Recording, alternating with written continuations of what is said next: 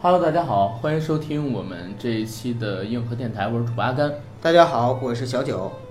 非常高兴啊，又能在空中呢和大家见面这是我们硬核电台的最新一期节目，而且如果不出意外的话，这应该是咱们七月份的第一期节目，对吧？是的，在七月份这个草长莺，哎也不对啊，七月份已经是炎炎夏日了，在这个夏日炎炎的日子里边呢，向大家表上我们最衷挚的一个祝福。为什么呢？因为七月份有几个大事儿。嗯，第一个大事儿呢，是我跟九哥，我们两个人要在整个七月份给大家贡献出大概五到六期的节目。这些节目呢，都是大家喜欢，而且呢想让我们去聊的。第二个事情呢，就是我跟九哥呢，以硬核电台还有硬核班长公众号他们的名义注册成立了一家公司。这家公司呢，目前在一个试运行阶段，所以如果说我们的听友朋友们有任何的广告业务，或者说想给我们冠名，请及时的联系我们。我希望可以有越来越多的广告商找到我跟九哥，让我们这个节目可以安安稳稳的，或者说是平平安安的活下去。因为没有资本的注入，纯粹靠梦想的支持，这也不是长久之计，对吧，九哥？没错。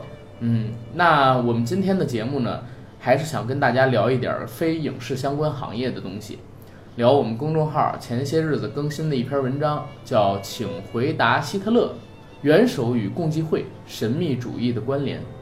这篇文章呢，是我们《请回答希特勒》，也就是神秘纳粹系列的第二篇文章。如果大家想了解前因的话，可以直接翻到我们的上一篇文章，通过我们的微信公众号里点击“看班长”，可以看到历史图文或者说是文章精选，在那里边挑选就可以了。那话不多说，让我们开始进今天的广告。我们的节目《硬核电台》已经在喜马拉雅播客平台独家播出，欢迎大家收听、订阅、点赞、打赏、转发我们，同时也欢迎到微博平台搜索“硬核班长”关注我们。也欢迎在微信平台搜索“硬核班长”，关注我们的官方微信公众账号。这一块呢，是我跟九哥尽心尽力在做的，每周更新一篇文章，每周六日呢也会以音频的形式给大家读诗，伴大家睡眠，希望大家可以喜欢。我们的微信管理员的账号，其实大家在点击微信公众号里当班长的时候就可以进行获取了。那好，广告做完，让我们进今天正式的节目。请回答希特勒之元首与共济会神秘主义的关联。呃，九哥，你看了这篇文章了吗？看了呀。你觉得怎么样？快夸夸我。哎，我觉得啊写你的文笔是越来越成熟了。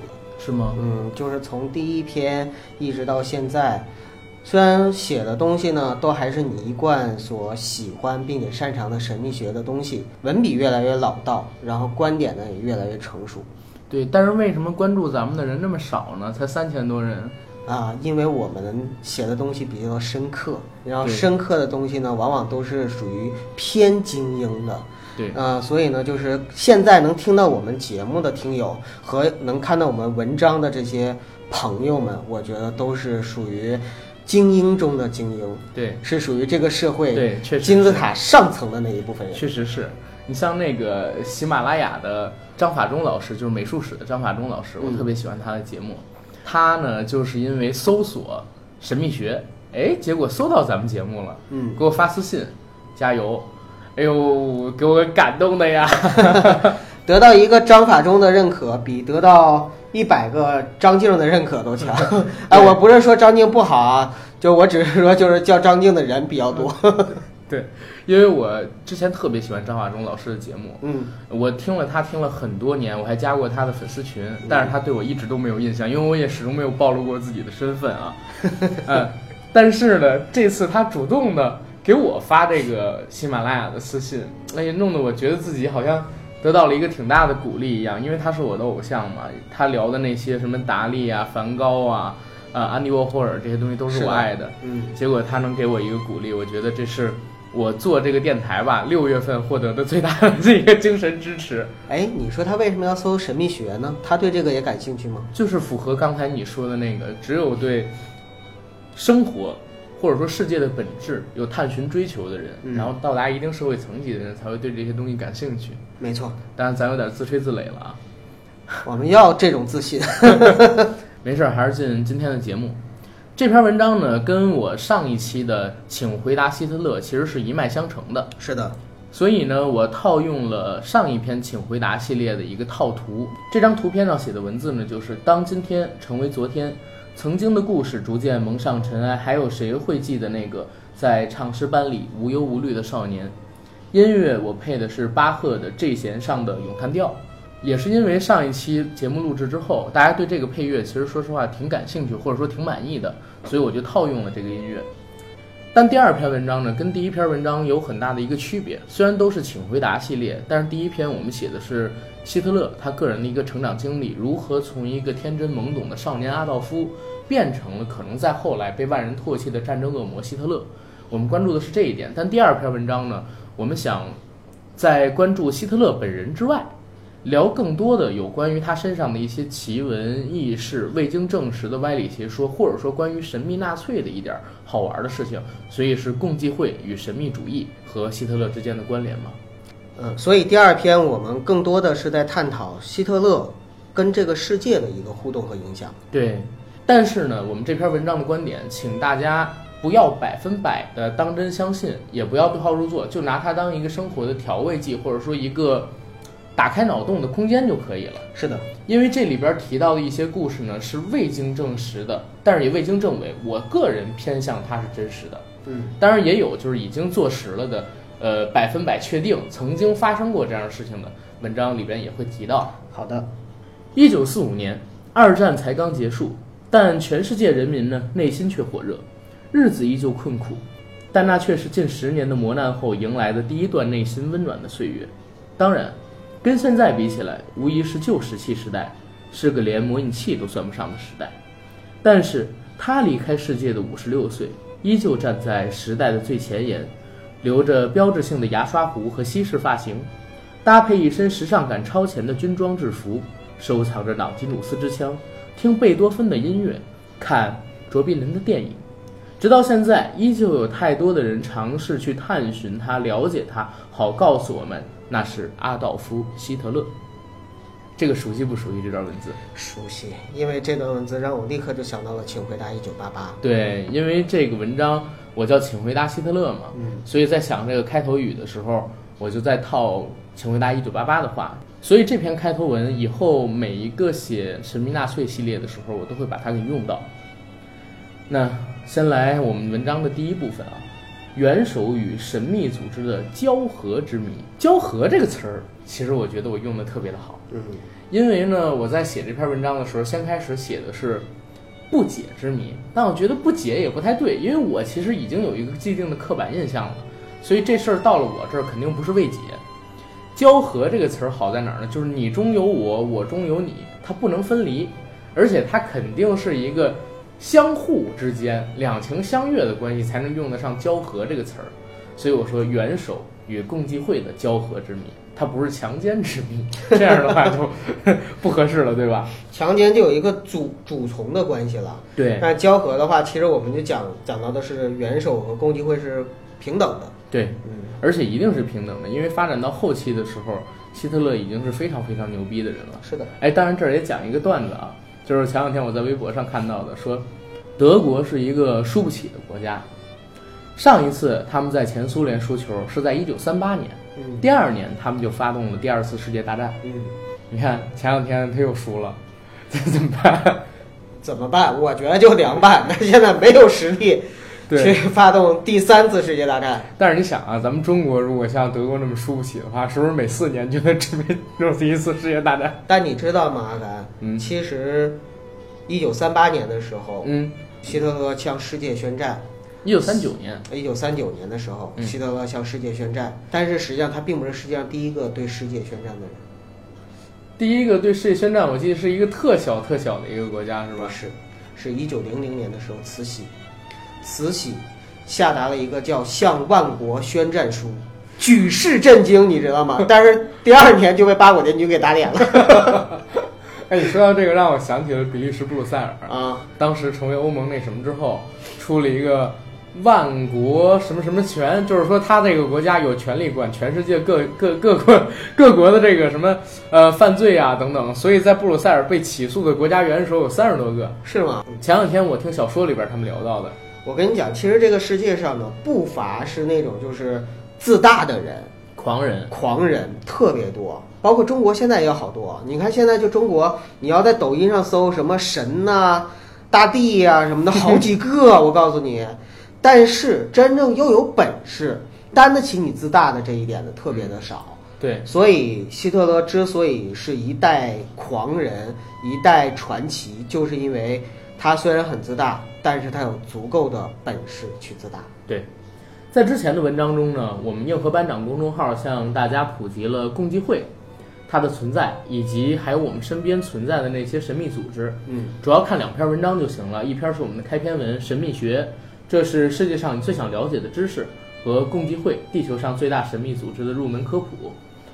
那尽管很多朋友在看完这两篇文章之后，依旧是怀疑这些组织它的一个真实性，但是你不能否认的是什么呢？就是他们确确实实是存在在这个世界上的，而且很多组织已经渗入了当今的各个领域，影响着我们的生活。是的，就像之前我们聊到的，共济会的门徒应该是超过百万的，嗯，而参与共济会的人，目前历史上考证过，就是百分之一百加入过的，像美国独立宣言的起草人富兰克林，一百美元上印的就是他的头像嘛，对吧？美国的第一任总统华盛顿，他也是，包括爱因斯坦也是，甚至说还有 B B 的 B B B，然后曾经担任过我国的 B B，在一九七 B 年去世，B 里长街 B B B B 那个人，他也好像是共济会的。哎呀，我特别想说一句，就是大家赶紧给我们点广告嗯赞助吧。你看我们那个阿甘同学已经就是连消音设备，连消音设备都用不起了，只能人工去人工逼了。啊，人工去逼。好好，咱们回正题啊。嗯，比如说很久之前呢，基督教和神秘的兄弟会就已经进入了欧洲的皇室集团。嗯，很多兄弟会的骑士呢，开始寻找他们在圣地的根源。其中一个圣殿骑士组织的神父，将自己圣殿骑士知识与描述亚特兰蒂斯之战的博加凡歌糅合在一起，宣扬雅利安人就是人神种族，其他是非神种族，种族主义由此而来。这个你看过吗？我没看过你说的这个博加凡歌这个东西，其实它是起源自印度。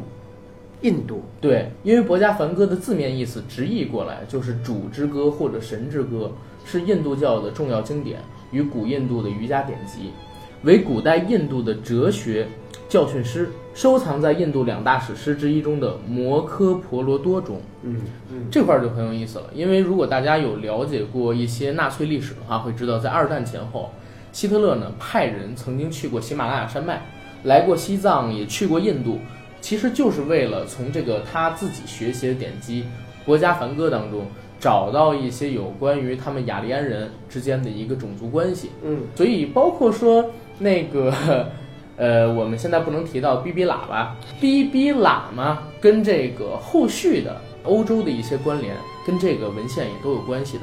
而这种种族知识的流传，从这个圣殿骑士他总结出来的雅利安人是人神种族之后啊，就开始在整个欧洲大陆上面，尤其是在德国境内嗯发展开来。希特勒其实就受到了这种学说它的一个深深影响，印证了自己的一个信仰观、价值观的一个形成。那关于共济会，关于希特勒，从这一块儿开始，慢慢就有了联系。首先呢，就是关于希特勒，很多的历史学家并不知道，他早在第一次世界大战前十六年，就秘密加入了奥地利一个叫做修黎社的路西法团体，也就是魔鬼教团体。希特勒的纳粹党，它的前身就是德国工人党。德国工人党最初的四十多位成员都是修离社的秘密成员。修离社这个社团呢，是德国一九一二年成立的一个秘密协会——德意志骑士团的分支。而这个骑士团的幕后背景就是普鲁士共济会。你看啊，希特勒曾经参加过修理社，嗯而他的纳粹党前身德国工人党四十多个初始成员也是修理社，嗯修理社隶属于德意志骑士团，德意志骑士团又隶属于这个普鲁士共济会共会，济会。对，所以共济会跟希特勒之间它是一脉相承的一套关系，哎呀，这个如果用现在公司的说法，就是不断的代持。对，不断的代持。但是啊，有意思的点在于哪儿？就是可能希特勒前期跟共济会有很深的渊源，从共济会这个组织里边发展出来，但是到了后期，他其实所奉行的很多东西跟共济会完全是相冲突的。这很正常，因为在这个世界上啊，很多人都是从某一个组织或者说某一个社团出来，但是在出来之后呢，有了跟这个组织和社团相背离的一些理念之后，自然就会有所冲突。对，比如说中国大陆跟共产国际是吧？呃，我本来想说的是这个朱元璋跟明教，啊，朱元璋跟明教有个屁关系？当然了，那个《倚天屠龙记》难道你没看过吗？是史实吗，大哥？但是金庸写的是人性。啊，好吧。那如果你要这么说的话，我也可以同意的。嗯，德意志骑士团，我在这篇文章里边是贴了他们的一个旗徽，前身是条顿骑士团。大家可以看到，他这个旗徽里边聊到的，比如说像是剑、权杖，还有就是皇冠，尤其最顶上还有一个类似于 UFO 形状的东西，帽子。对我也不知道这是帽子还是飞碟的一个星星，反正我觉得很有意思，就把它给贴出来。大家有兴趣的话可以研究一下。从古代以来，共济会中就包含犹太流派和日耳曼流派。第一次世界大战之后，德国遭遇犹太金融家制造的严重通货膨胀和金融危机，修理社以及其反对犹太金融家窃取德国的激进主张得到了一些公开反犹太组织的支持。所以我在想，就是希特勒到后期的时候，为什么会和共济会走上相反的道路？因为我们都知道犹太裔。他在过去的几百年里边，嗯，其实是把控了共济会绝大部分的权利以及能力，包括高层非常多都是犹太裔，对不对？嗯，因为其实共济会把控最多的是金融系，还有政治系。对，犹太人可能在政治系里稍微还少一些，但是在金融系里边的影响力是非常非常强大的。最简单的例子，美国最负盛名也是任期最久的美联储主席艾伦嗯·格林斯潘，他其实就是共济会的一员啊，对不对？长达五个任期，从八七年一直任期到二零零六年，带领着美国走过就是暗礁丛生的八十年代，然后在九十年代开启了一轮长达十年的经济高速发展期，嗯非常牛逼的一个人，经济沙皇。他其实就是共济会里边的一员。那共济会曾经在第一次世界大战时期，通过自己的影响力，呃，发动了吧？在我看来是发动了，对于欧洲一些国家它的一个金融通货膨胀攻击。嗯而且呢，大量敛取了当地人民的财富，在这一块儿，可能说跟希特勒代表的雅利安人或者说是日耳曼人，相互之间有了一个奇差，尤其他们是受罪方嘛，对吧？嗯，所以或多或少埋下了种子，导致他后来跟共济会翻篇。没错，就是说仇恨的种子是早已埋下了，而并不是希特勒发动的。对，确实，我我始终有这样一个观点啊，就是第一次世界大战之后，因为第一次世界大战德国也是战败方嘛，对，在德国国内，无论是从政治上还是经济上，应该属于一个非常的被动，并且是非常衰败的这样的一个。对，遭受了极大的打击。在这个时候，其实德国的国民是非常需要一个强权人物和强有力的，在他们看来是像救世主这样的一个人物出现的。重整秩序，对啊，而其实希特勒的很多的政治主张，包括他在雅利安人种上面的这个人种论嗯，等等，其实是完全迎合了那个时代德国的一个需求。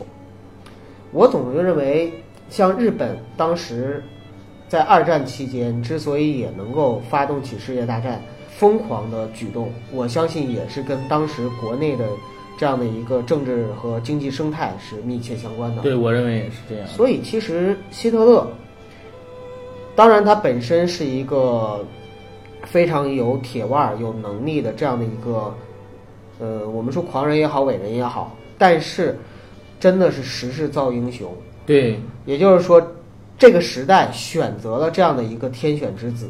哎，但是我也有想法，就是时势造英雄没错，但是当英雄真正可以左右时代的时候，就是英雄造时势。是的，是的，相互影响，对。才有了这样波澜壮阔的一段历史。，英雄最开始的时候一定要靠时势起来，嗯。但是起来之后你能不能一直做英雄，或者说你虽然成了英雄，但能做多大的事儿，就要看你有没有能力去左右这个时代。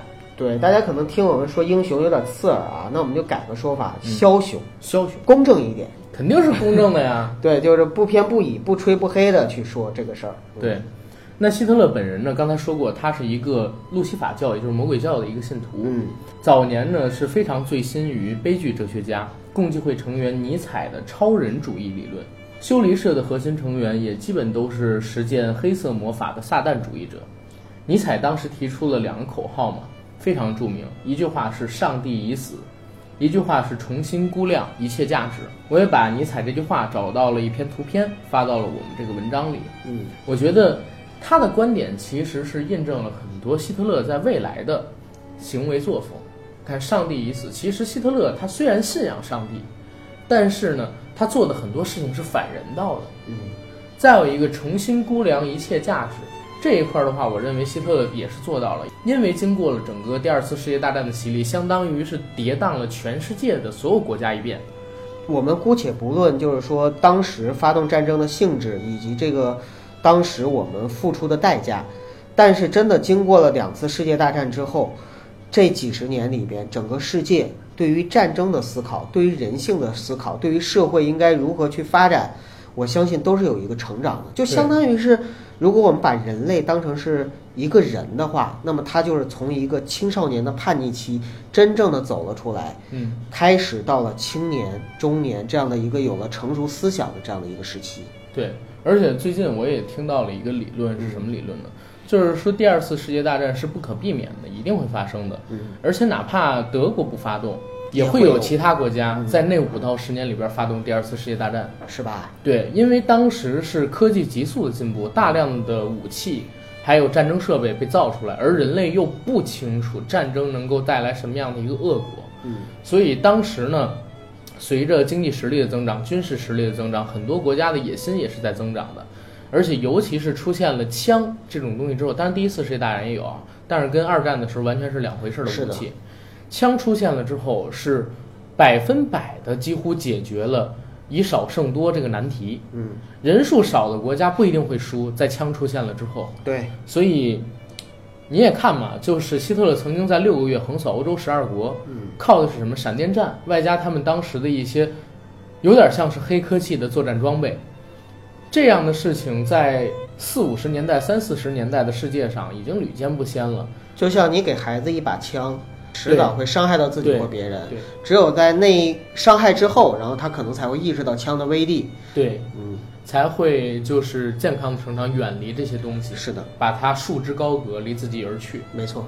对于第二次世界大战，其实我是怀抱着一种就是非常非常想去探寻这种这这，我不知道你懂不懂啊？我明白，明白。嗯，因为我特别想了解，就是在当时那个时代，第二次世界大战可能说发动之前，全世界的国家想的都是什么？嗯，可能说，呃，很多的国家都在渴望着一场战争，但是这场战争来的这么快，伤亡这么惨重，同时又给自己这个国家、给其他的这些朋友们造成了这么严重的一个经济伤害，可能也是大家完全没有想到的。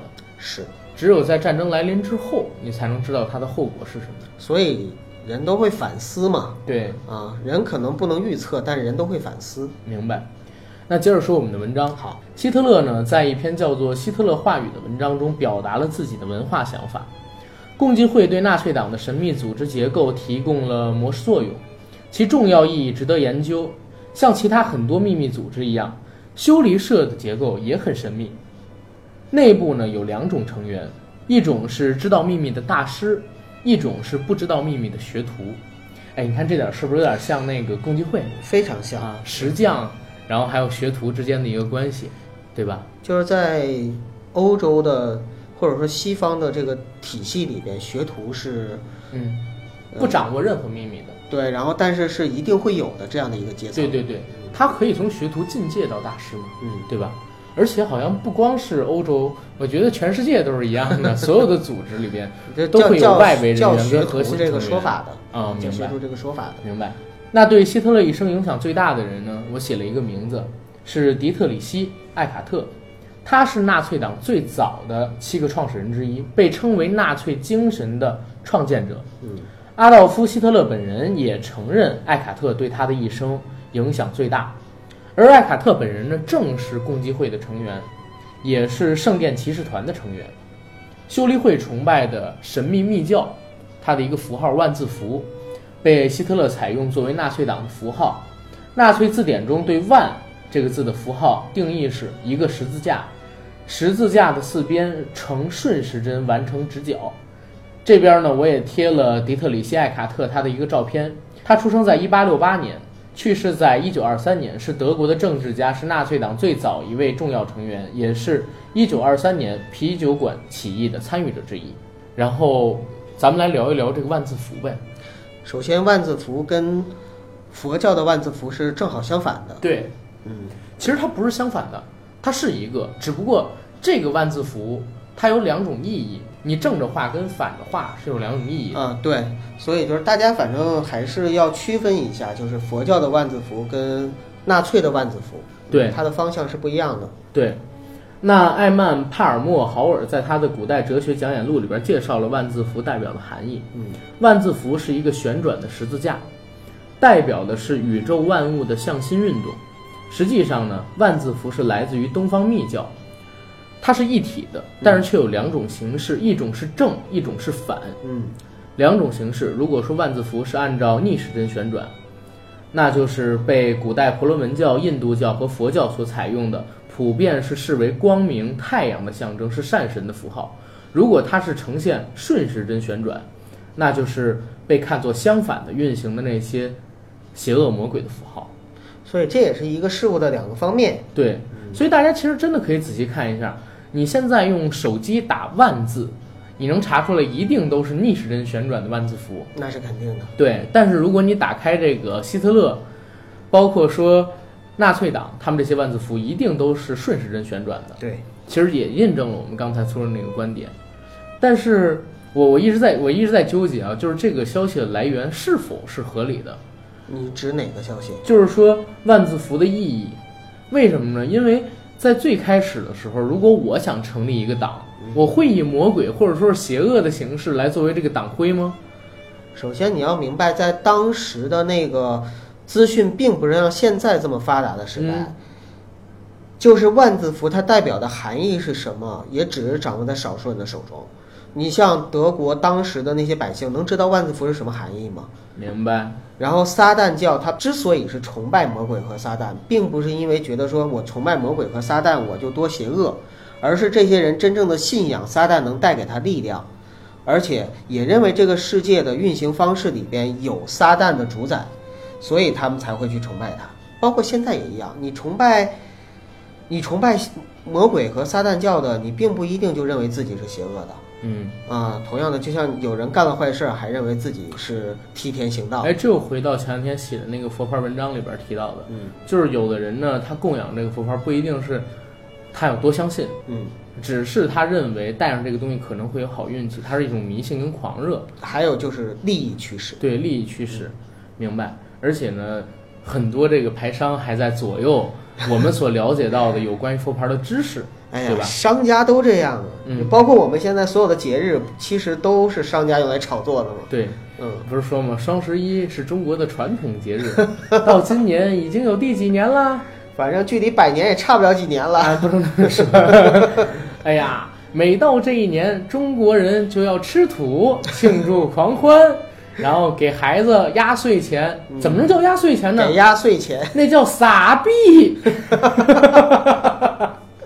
撒钱的撒，人民币的币，撒币啊，啊。好，接着说文章啊。希特勒本人呢，选择了纳粹血色旗帜的设计，嗯，就是说上面有黑底白字儿的万字符，用来代表纳粹之星的升起。希特勒有意选择了那个代表邪恶和杀戮的魔鬼十字勋章，而他的铁十字配章至今仍是共济会马耳他骑士团的团徽。这个符号更早则是修离社的象征。纳粹党的官方徽章也是万字符，上边插着两把长矛。嗯，就像咱们刚才说到，这个东西可能是一以贯之的。而且其实纳粹的所有的这些文化里边啊，我们是因为站在外人的角度，嗯，就是一个旁观者的身份去看这个事物，对，所以呢，就是即使了解，可能也是比较肤浅的去了解。嗯，包括它因为造成的历史上的一些伤害，所以我们会对它有一个比较否定的态度。嗯，但是它能够一直延续到现在，并且一直持续的，就是嗯传承了下来，一定是因为它的内核里边有一些能够吸引一些人的东西，对，不管这东西是好是坏，甚至有可能还有一些是真正的有信仰的人去接受的东西。明白。嗯好，然后接下来说两个很有意思的例子啊。亨利·福特这人了解吗？九哥，不了解，真不了解，假不了解？真不了解啊。嗯美国的汽车大王啊当然已经去世了。对，他是福特公司的创始人。嗯二十世纪初呢，福特的 T 型车成为了中产阶级人人都能买得起的交通工具，嗯创造了汽车工业的奇迹。福特本人呢，其实就是共济会的成员，也是一名圣殿骑士。上个世纪的二十到三十年代，福特将福特公司大部分的利润资助给了柏林的一个圣殿骑士团。嗯这个团体的领袖就是此刻刚刚登上德国政治舞台的奥地利人阿道夫·希特勒。福特的资助帮助纳粹党获取到德国的权力宝座。后边我还贴了一张，就是阿道夫·希特勒，然后参观这个福特工厂的一张照片。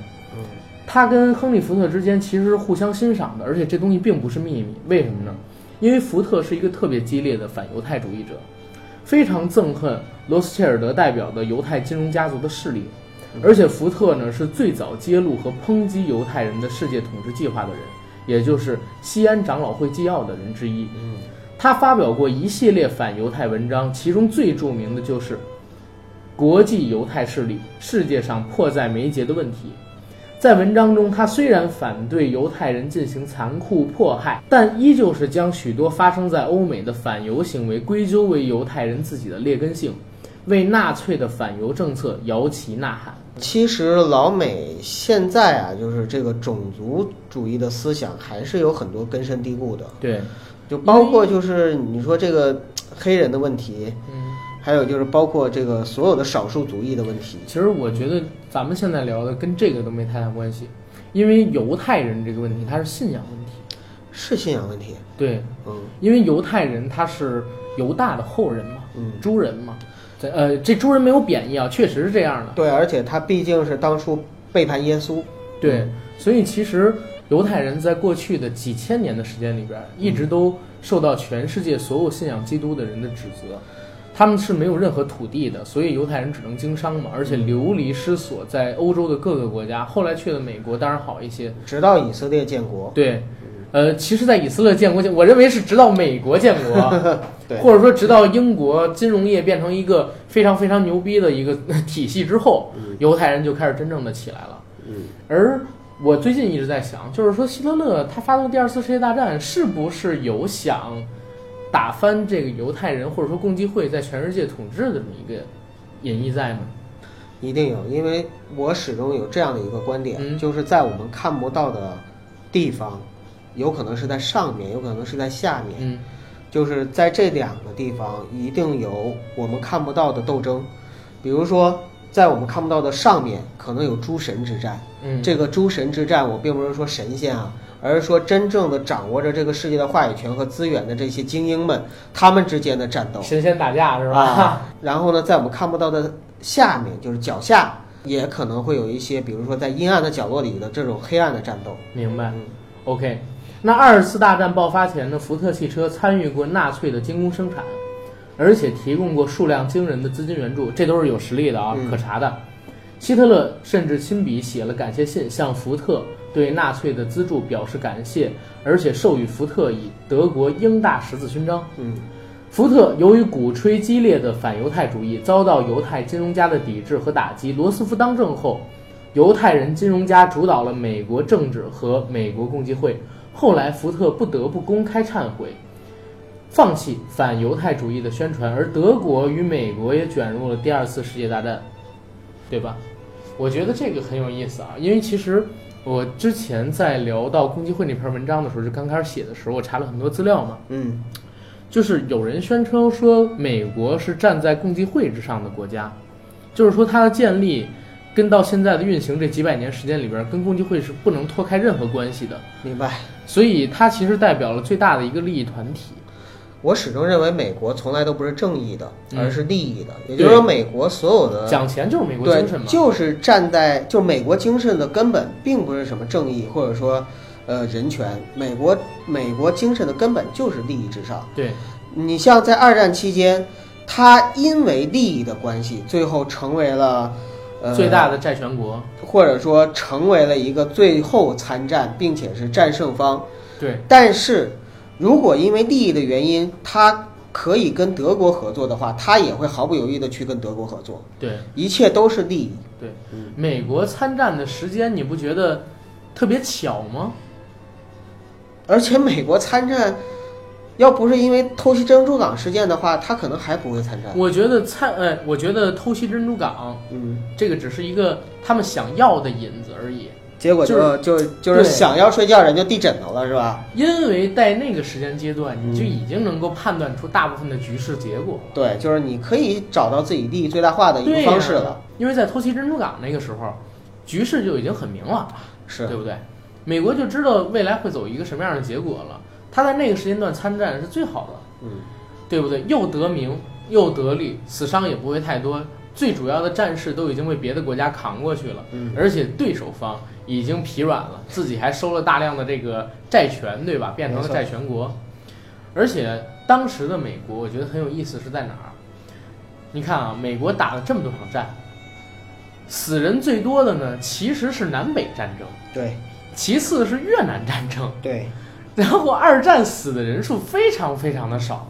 我们看到什么血战钢锯岭这个那个的，并不多，真的并不多死的人。嗯，相比于其他国家在相比英法呀、啊前苏联呢，中国，啊，对不对？中国太多。中中国都不只是几百万人口的事儿了，我觉得。嗯，哎，苦痛的中国。好，然后我们往后再来看啊，这一块儿可以先说，这一块儿可以先说到这儿，就是元首跟共济会，大家可以想想他们之间的一个关系。对，总结一下，我认为就是他出自共济会，但是呢，跟共济会后来是结怨了，因为他反对犹太主义，跟犹太金融家们曾经在战争期间做下的那些事情。他需要机会，共济会给了他机会和平台，对，对但是当他有一天飞起来的时候，这个以前的机会和平台变成了他的对手或者束缚，对那他自然又需要。反抗，对对。但是他们两个之间肯定是存在着利益联系的。对，好，这一部分就说到这儿了。第二部分的文章呢是关于希特勒，关于神秘学，写了几件事。第一件事呢就是元首与占星术。一九三三年，在希特勒出任国家元首的前几周，纳粹党在国会选举中遭遇挫败，希特勒深感失望，情绪低落，自杀的念头在脑中不断翻腾。这个时候呢，德国的预言家艾里克·哈努森告诉希特勒：“我看到了你的成功，势不可挡。”这让希特勒大为振奋。果然，不久之后，希特勒就当选为德国总理，证实了哈努森神奇的预言能力。从此之后，希特勒就迷上了预言术，并对其深信不疑。另一说法是有关希特勒在发起啤酒馆暴动之前，有一位占卜星术士去劝阻他，此时不宜发动起政治活动。但那个时候的希特勒对于占星术还不以为是。当暴动失败，而他本人也被捕入狱后，他开始转为相信占星术的正确性。这是两个关于希特勒还有占星术之间的传闻，嗯，全部都是未经证实的。但是呢，不能否认是在于哪儿，就是纳粹确实对占星术非常感兴趣。应该说纳粹对一切神秘主义的东西都挺感兴趣。对，但是对于占星术可能特别感兴趣是在于哪儿？很多的纳粹军官都会有一个自己专属的占星术师，包括希特勒自己也有。当然，这儿我也举了一个小故事啊，这个小故事跟主线没什么关系，但我觉得特别有意思。有意思在哪儿呢？它是有意思在哪儿呢？我举了一个二十世纪最神秘，也是最负盛名的一位预言家吧，他叫沃尔夫·格里高里夫维奇梅辛。哎呀妈呀，这哎呦，这个名这字好长，对吧？他是最有名的一个神人了，在二十世纪的预言家里边，大家可以有关呃有兴趣的啊，百度上面查一下他的文章，嗯特别特别的多，而且我还想写一篇有关于他的文章呢。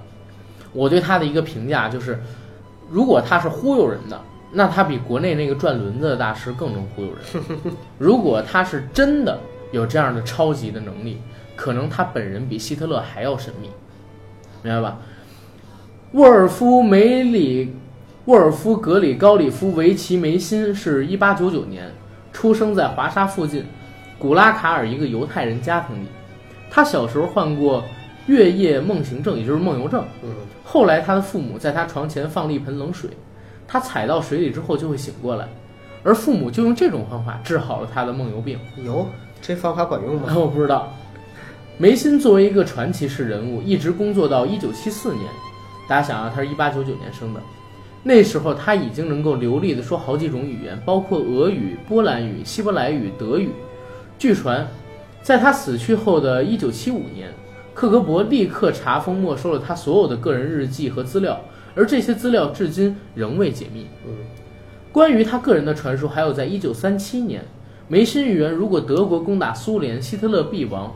迷信的希特勒闻言大怒，悬赏二十万马克要夺取梅辛的人头。一九三九年以后，纳粹占领的华沙街头还满是悬赏抓捕梅辛的传单。有一次，他在一条热闹的街上被抓，并遭受毒打。在警察局里，他集中了他所有的意念之力，让看守进到他的牢房里，然后自己出来，将看守锁在牢里，从下水道逃离华沙，然后躲在一辆装满干草的大车里，乘着夜幕到了苏联境内。其实这个人的传说，我指的这两个啊，还有很多别的传说。就是梅辛，他是非常非常早就被世人发现，他拥有将意念集中、影响物质的超能力的人。嗯，而且他个人呢，会魔术、会预言。哎，当然会魔术这个东西一出来，大家可能都像王林那样的那种认知啊。但是发生在他本人身上的神话特别的多。有人说他的催眠术是有史以来最强的。嗯，他曾经就是做过一个实验，下边坐五十个人，集体被他催眠，大家在那儿静坐不动，他人已经走了两个小时，大家才醒过来，发生过这样的事情。而且呢，他本人的化妆术、易容术也非常强，可能比呃汪亚乔还要强。知道汪亚乔是谁吧？知道，暗杀大王，对吧？对，这一块儿的话，传说非常多，我们可以简单的以后吧，以后跟大家详细写一下这个梅心的文章。那就是他的名字太长了，我我得给他想个简称，小心心，小梅梅。回到我们的主线故事，在希特勒的影响下，一些军事行动的策划甚至有占星术士的参与，比如说巴巴罗萨行动，不少纳粹官员首领也迷信上了预言术。比如纳粹党卫军头目希姆莱就迷上了占星术，而且有自己专用的占星师伍尔夫。哎，这个希姆莱很神奇的，我我跟你讲这个事儿啊。去西藏是希姆莱带队去的，嗯去喜马拉雅就是他，嗯然后去南极也是希姆莱带队去的，研究 UFO 那个党目头领也是希姆莱。说白了，希姆莱就像红骷髅一样，对他就是红骷髅，对，红骷髅的原型就是希姆莱。哦，红骷髅的原型就是希姆莱那莱。应该是的。他就是专门儿给这个希特勒走神秘学这一道端口的人，包括那个呃《夺宝奇兵》里边儿，当时第一部里边儿那个纳粹的首领，其实他就是希姆莱，或者说原型就是希姆莱的明白。啊，他就有这个元人周期，而且他的专星术师就是沃尔夫也非常有名。希姆莱在每次做关于战争的重要战术决策时，都会向沃尔夫咨询。后来，希姆莱也向占星师询问希特勒的死期。沃尔夫预测呢会发生在一九四五年的四月。现实当中，希特勒在一九四五年四月三十号自杀身亡了。嗯而这个预言啊，这个预言是有文献的，因为他问的时间很早，然后当时这个预言是写在那个，这我我忘了是哪个文献里边的，但是实际上确实是要比希特勒死亡的时间早的，所以真的是预言。这一定是预言。对，嗯然后，整个二战期间，英国的情报机关意识到了纳粹党痴迷于占星术，所以试图利用伪造占星结果将纳粹玩弄于股掌之间。英国人在全世界的许多报纸上放置假的天宫图，到处宣扬希特勒的死期将至，只是早晚的问题，动摇军心是吧？我操！我总觉得纳粹特别迷信于神秘学，嗯你嗯，像占星术啊等等等等。但是英国呢就特别迷信逗逼学，就是想到了这糊涂侦探什么的，就是其实他们很多东西都特别逗逼。对，就是英伦式的幽默，对，对吧？他们那个幽默确实是很有意思的。哎，我我还想到一点，就是你看他们都是信仰基督教，对吧？对，但是为什么对占星这么痴迷呢？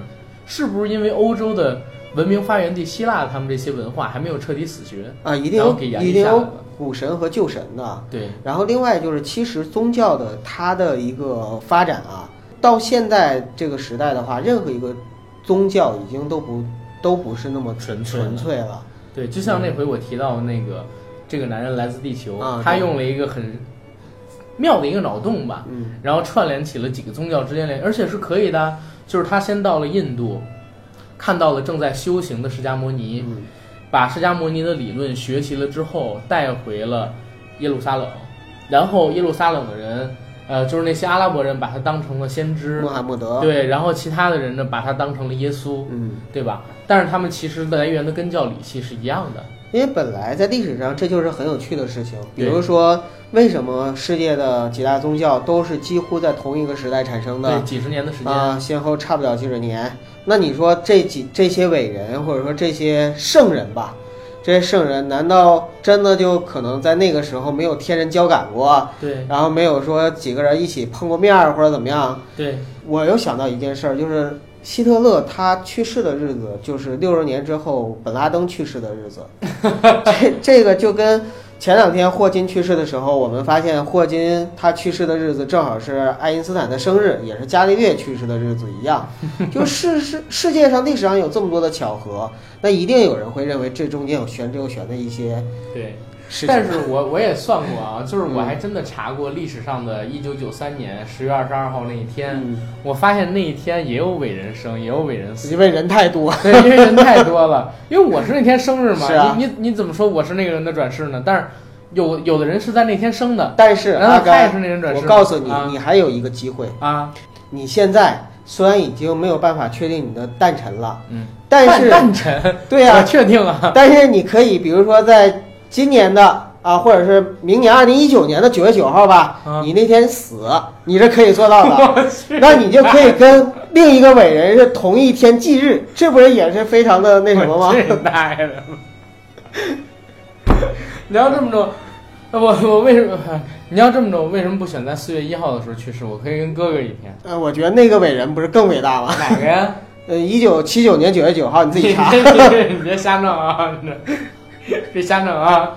对啊、咱们咱们接着说回文章正题。好，文章它的最后一个故事就是元首跟圣枪，因为我写第一篇文章的时候就聊过呃嘛。，粉丝也提到了，对你们有争执。嗯对，，就是希特勒收藏过朗奇努斯之枪，嗯，这个时候，然后很多人对这个东西很感兴趣，他们不知道朗奇努斯之枪到底是什么。他们以为就是一把枪是吧？对，有的人知道，有的人真的不知道。他是这样的，圣枪的故事呢，要从耶稣被钉在十字架上说起。嗯基督被带到各地去，双手双脚呢被钉在十字架上。一名叫朗基努斯的罗马士兵被迫去证明耶稣是否已经死去。他拿枪刺入耶稣的肋骨，耶稣的身体突然流出鲜血和体液。朗基努斯失明的双目奇迹般的被耶稣的血治愈。我天哪，像唐僧肉一样，嗯，对，也也你不能这么说，不能圣体圣迹哈，反对，圣体圣血。从基督教的观点来看，用来对付耶稣的武器，后来成为给世界带来救赎的武器。